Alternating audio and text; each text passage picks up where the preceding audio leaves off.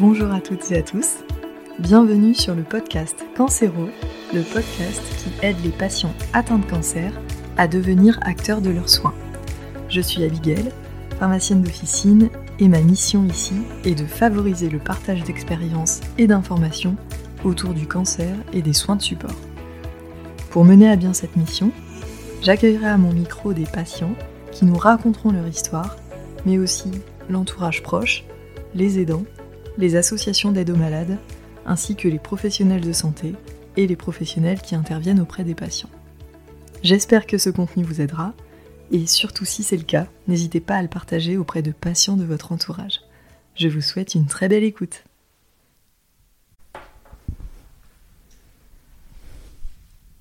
Bonjour Betty. Bonjour Abigail. Merci beaucoup pour, euh, pour ton temps et pour euh, ton témoignage aujourd'hui. Avec grand plaisir. Je suis ravie de t'accueillir sur le podcast Cancéro. Moi aussi. Et euh, j'aurais aimé que tu puisses te présenter pour les auditeurs qui nous écoutent. tu as un parcours de soins qui est très très riche. et je suis très heureuse que tu puisses le partager avec nous aujourd'hui. Euh, et en plus, tu as la particularité euh, d'avoir une double casquette, d'être euh, sophrologue et de prendre en charge des patients atteints de cancer. Mhm. Voilà, donc cette double expérience, moi je la trouve très très intéressante et je suis ravie que tu puisses la partager avec nous aujourd'hui. Eh ben, moi-même, je suis euh, ravie de pouvoir euh, la partager. Euh, effectivement, comme tu le dis, je suis sophrologue. donc j'ai voilà, cette casquette et cette possibilité d'amener à mes patients du tester et approuver. puisque ben voilà, ça m'a bien aidé aussi et que euh, dans mon parcours, j'ai pu euh, du coup euh, voir l'impact bénéfique de la sophrologie puisque j'ai eu un premier cancer il y a 13 ans et que je viens d'en refaire un second. Et donc pour le premier, euh, je n'avais pas euh, pour bagage la sophrologie, alors que pour le deuxième, oui. Et donc j'ai pu voir effectivement euh, tout le bien hein, que ça a pu me faire, enfin surtout le ressentir. donc au final, c'est dans ton premier parcours de soins que tu as découvert la sophrologie et que ça a déclenché ta vocation professionnelle. Alors non, je ne l'ai pas découvert dans mon premier parcours de soins. Euh, mon premier parcours de soins a été assez euh, brut, j'ai envie de dire, euh, c'est-à-dire très médical.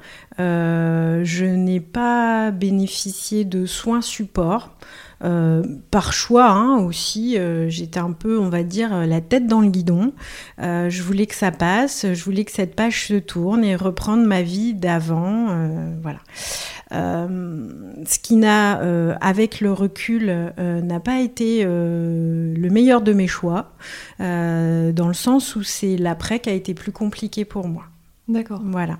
Donc je pense que si je m'étais faite accompagner, que ce soit au niveau psychologique ou autre, pendant le premier parcours, ça aurait peut-être eu une incidence différente. Mais en revanche, ce que ça a déclenché en moi, c'est l'envie d'aider les autres. Alors au départ, moi j'étais... Euh, alors au départ, je suis une juriste. D'accord euh, J'ai travaillé euh, dans les ressources humaines, donc j'étais responsable de ressources humaines. Et puis j'ai fini directeur d'un entrepôt logistique pour le groupe d'Air Liquide. Voilà donc euh, rien à voir. Euh, donc avec mes compétences de base, j'ai tenté de trouver quelque chose pour aider les gens. Donc j'ai fait de la de l'aide à la reconversion, hein, ce genre de choses. Euh, mais voilà, il me manquait quelque chose. Je voulais être plus proche du côté santé. Voilà. Et euh, après la naissance de mon fils, ça s'est renforcé euh, ce besoin. Et du coup, j'ai commencé à potasser un petit peu euh, vers différentes orientations. Et puis, j'ai découvert la sophrologie. J'ai fait une journée d'insertion à l'école, là, là, où j'ai fait ma formation, qui propose une journée et qui m'a permis d'approfondir un peu les choses. Une journée de découverte. Et là, à la fin de la journée, je me suis dit, c'est ça. Voilà, donc je suis partie pour deux ans et demi de formation. Et puis, euh, bah, j'ai fini par être euh, diplômée en 2019 euh, pour, être sophrologue et puis derrière bah, mettre en place cette activité. Et euh, je n'ai jamais, jamais eu aucun regret d'avoir changé cette vie. Et tu n'accompagnes que des patients atteints de cancer?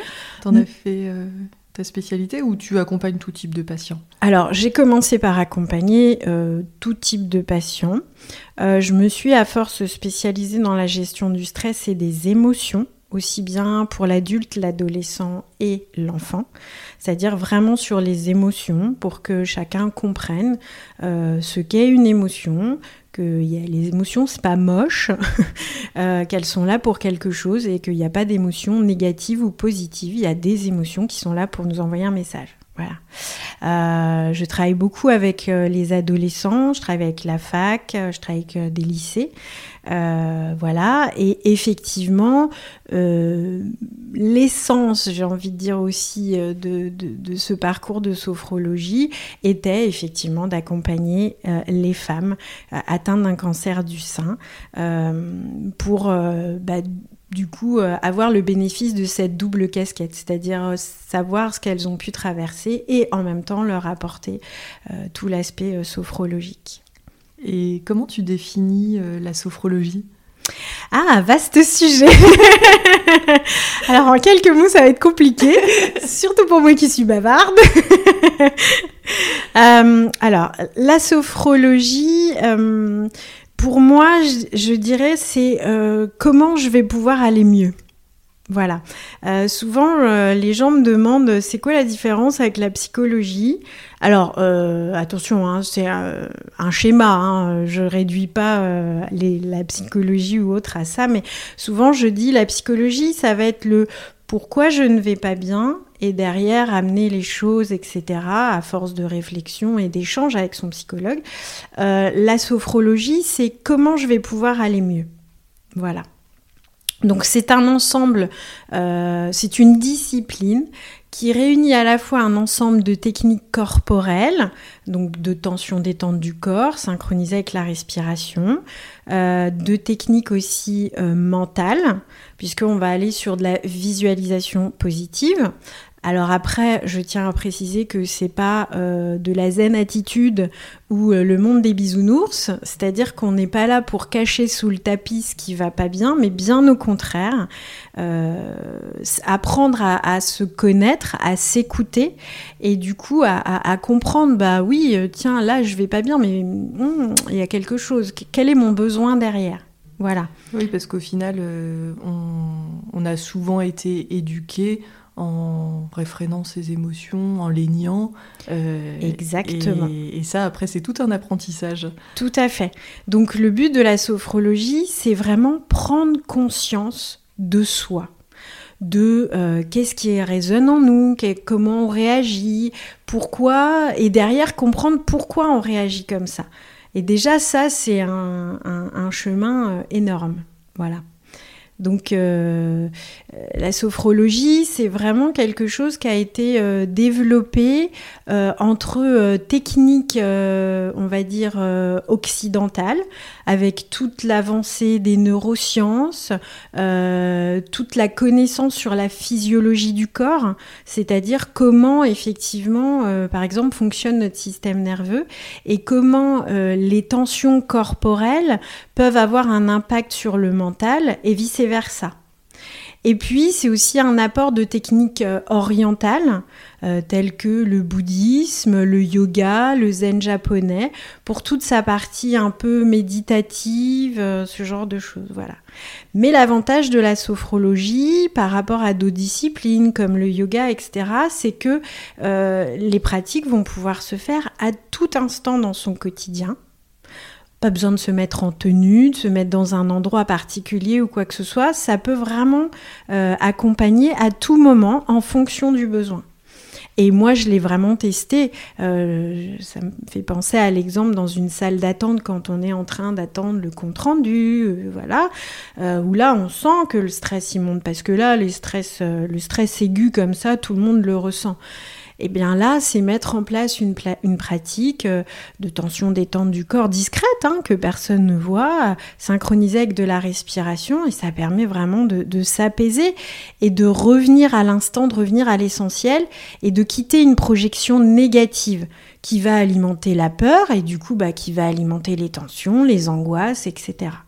Oui, c'est hyper intéressant. En fait, tu apportes des outils aux patients euh, qui vont pouvoir, euh, ils vont pouvoir s'en resservir euh, justement dans, les moments de stress aigu, dans les moments de, tension. en effet, dans la salle d'attente, c'est un très bon exemple. Voilà. là, c'est vraiment terrible pour les patients qui, du coup, parfois ont des montées de stress terribles et, et quand on n'a pas appris à les gérer et à écouter son corps et puis à, redescendre, mm. c'est vrai que ça, c'est des moments qui sont, qui sont très mal vécus. Tout à fait. Mais au-delà de ça, euh, la sophrologie, c'est aussi euh, développer une philosophie de vie un peu différente. Dans le sens où on va aller un peu, bah, prendre, pas un peu, on va aller prendre conscience euh, de, de, comment on fonctionne du coup, c'est porter aussi un autre regard sur soi. Oui, euh, c'est se familiariser à soi. Grâce au, justement, en développant les ressentis dans le corps, c'est aller se familiariser à soi et de se dire, ah tiens, mais là, euh, oui, sur une situation qu'on pourrait analyser qu'au niveau mental, en s'accordant le fait d'aller aussi dans les ressentis du corps, ben, ça apporte un, un regard un peu plus encore ouvert et ça favorise aussi du coup la prise de conscience et de se dire ah bah cette situation euh, oui elle me convient ou euh, non elle me convient pas mais pourquoi? Voilà. Donc c'est aussi une philosophie euh, de vie d'aller de profiter aussi des instants de profiter déjà de l'instant présent alors, euh, ce concept est un peu marketing euh, actuellement, donc euh, voilà, je l'utilise moyennement, mais, c'est vraiment ça. C'est-à-dire, c'est je suis là où sont mes pieds. C'est ce que je dis souvent à mes patientes, c'est je suis là où sont mes pieds. Je suis pas dans je vais voir comment ça va se passer, imaginer que, alors que les scénarios sont infinis au final. Mais c'est ça qui justement engendre la peur. Oui, parce que le seul moment où on a une prise, au final, c'est le moment présent. Exactement. Et quand on est dans le passé à ressasser, on ne peut pas changer le cours des événements. Et quand on essaye d'anticiper le futur, euh, au final, on ne peut pas. Et on génère des peurs qui sont souvent irrationnelles parce que ça n'arrivera pas. Mais le cerveau s'emballe. Exactement. Et c'est sûr que le moment présent, au final, c'est le seul moment où on a une prise. Exactement. Et c'est là où on peut profiter des choses. Tout simplement. C'est euh, voilà, euh, je suis dans la salle d'attente, cette fameuse salle d'attente. Euh, je suis en train de, partir là dans une peur qui sur laquelle j'ai pas de prise et sur les événements je n'ai pas de prise. Bah, c'est être là où sont ses pieds, voilà, se détendre parce qu'on vient de prendre conscience que oui là le corps est en tension et pour info aussi, on peut pas détendre un mental dans un corps sous tension. D'accord Et l'inverse est vrai aussi. D'où l'utilité, effectivement, de se raccorder aussi à son corps, ce qu'on n'a pas trop l'habitude de faire dans notre société, pour justement retrouver cet équilibre. Et pour en revenir justement à cet exemple de la salle d'attente et de cet instant présent, c'est aussi apprécier des choses toutes banales, genre un rayon de soleil qui vient vous chauffer le visage, un, truc comme ça. Alors ça fait très concept, mais mine de rien, quand on est dans cet état-là, bah, je peux vous dire que cette douce chaleur, que cette lumière qu'on apprécie, eh ben, ça contribue à vous apaiser et ça contribue à vous éloigner justement de cette projection hyper négative. Et c'est quoi la différence euh, avec euh, la méditation pleine conscience? Alors, euh, dans la sophrologie, il y a un aspect méditatif aussi, puisque le fondateur en fait, il a puisé un peu tout ce qu'il y avait de bien dans plusieurs disciplines, j'ai envie de dire. Donc effectivement, on retrouve la respiration un peu comme dans le yoga, des postures un peu plus euh, faciles d'exécution, mais qu'on peut retrouver un peu similaires dans le yoga, euh, et effectivement cet aspect méditatif de concentration. En fait, dans une séance de sophrologie, la première chose qu'on va faire, c'est vraiment tourner son regard vers soi. Donc c'est porter vraiment toute son attention sur soi pour justement aller écouter son corps. Chose qu'on n'a pas trop l'habitude de faire. Voilà. Donc c'est un peu ça l'aspect méditatif. Et puis après, on a des techniques effectivement de visualisation, etc., qui amènent dans, la méditation. Euh, la méditation fait aussi, c'est aussi un volet euh, de la sophrologie. Alors peut-être pas autant que la méditation de pleine conscience, parce que la sophrologie va vraiment vers le corps. La méditation de pleine conscience, euh, c'est vraiment j'accueille mes pensées, je me laisse le temps de laisser mon cerveau aller et d'accueillir ce qui se passe, de tiens, à quoi je pense, etc. Voilà. Et euh, tu as du coup des outils de visualisation en plus euh, dans la sophrologie qui te permettent euh, peut-être aussi de t'évader dans des moments où tu n'as pas forcément envie d'être où tu es euh, imaginons, euh, voilà, je, reçois ma chimio, je suis perfusée. Euh, on, peut aussi s'évader. Tout à par fait. ce moyen-là. Tout à fait. Alors, s'évader, c'est pas trop le terme. Parce que, j'insiste, la sophrologie, c'est accueillir ce qui se passe. Hmm. Et surtout pas se battre contre quelque chose qui est là et qu'on ne peut pas ignorer. Et c'est souvent l'erreur qu'on fait c'est se battre euh, contre cette chose qui est là. Alors, on peut parler de la maladie, mais aussi toute autre chose. Euh, cette chose qui est là, on dépense une énergie folle à vouloir l'écarter, à vouloir, alors qu'en fait, on, ne peut pas. En revanche, on peut l'accueillir. Ok, c'est là. Ok, ça me crée des désagréments, ça me crée des choses que j'aurais préféré éviter, mais c'est là. Comment je vais pouvoir transformer ça derrière? Voilà. Donc effectivement, si on reprend l'exemple de la séance de chimio, c'est de dire oui, bon, là, je suis en chimio, euh, qu'est-ce qui peut me faire du bien? Qu'est-ce qui peut m'aider?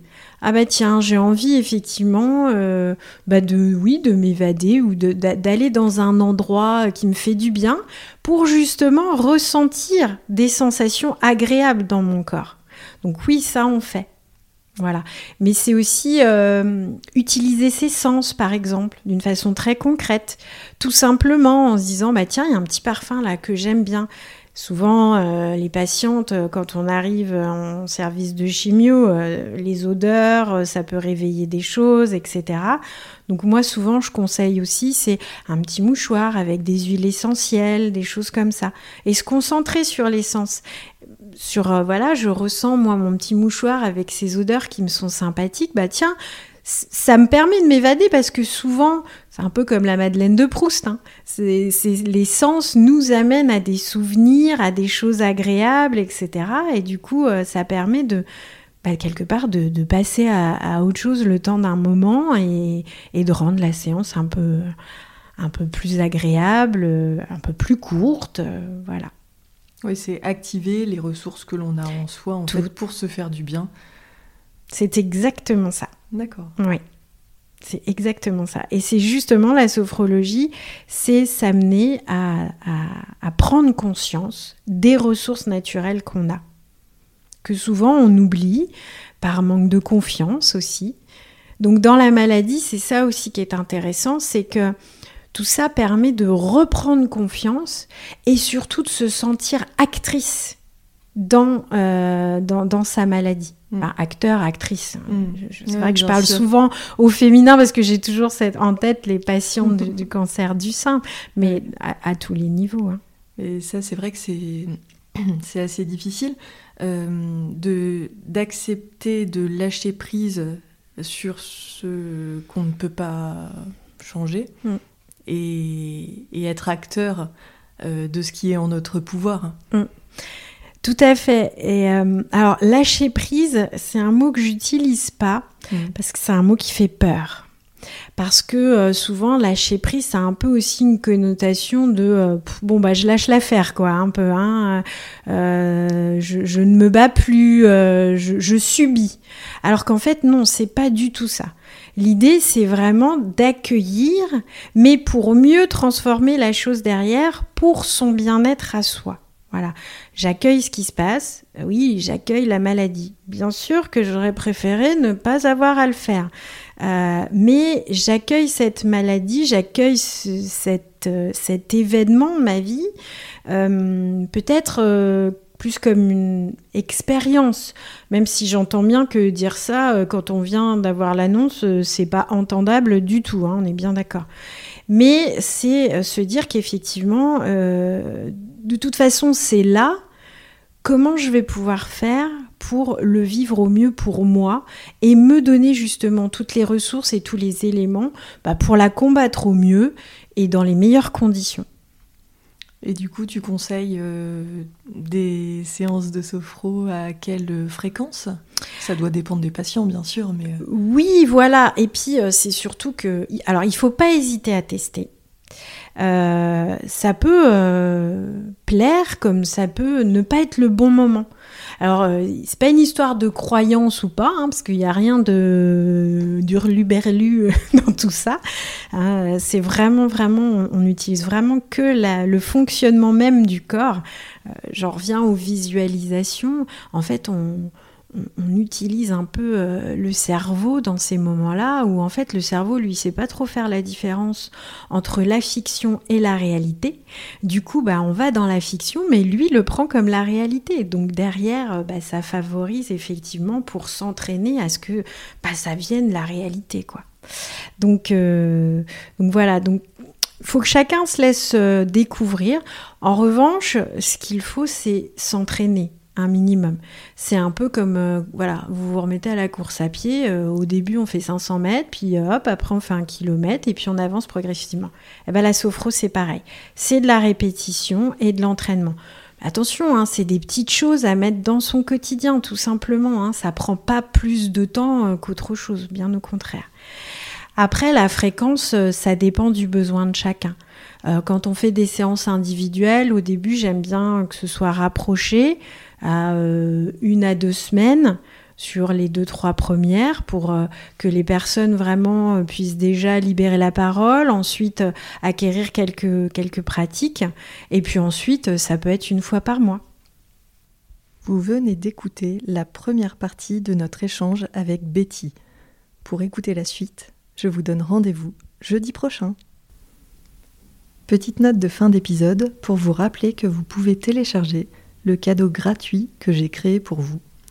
Il s'agit d'une feuille très pratique pour les patients et qui permet la prise de notes entre deux passages dans le service hospitalier. Le but de cette ressource est de faciliter la communication avec l'équipe de soins et de ne pas oublier les choses à dire en consultation. Vous pourrez y signaler vos symptômes, vos éventuels effets indésirables et noter toutes vos questions à poser aux différents professionnels du service.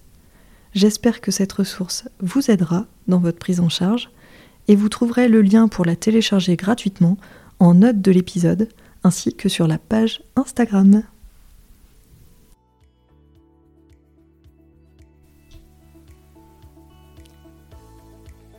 Merci d'avoir écouté ce nouvel épisode de Cancéro.